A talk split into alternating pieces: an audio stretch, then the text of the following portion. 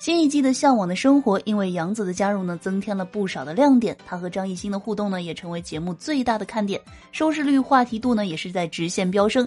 在衍生节目《老友记》当中呢，节目组还曝光了杨紫的素颜状态，再次引发了新的话题热点。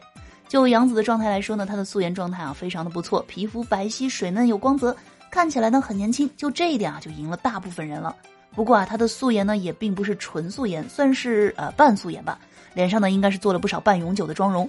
不过呢，杨紫的法令纹和略微肿胀的鼻子啊，看起来还是比较显老态的。不过呢，整体来说，杨紫素颜录制综艺的状态呢，还是很成功的。与《向往的生活》当中呢，节目的气质也是很合拍，拉了不少好感。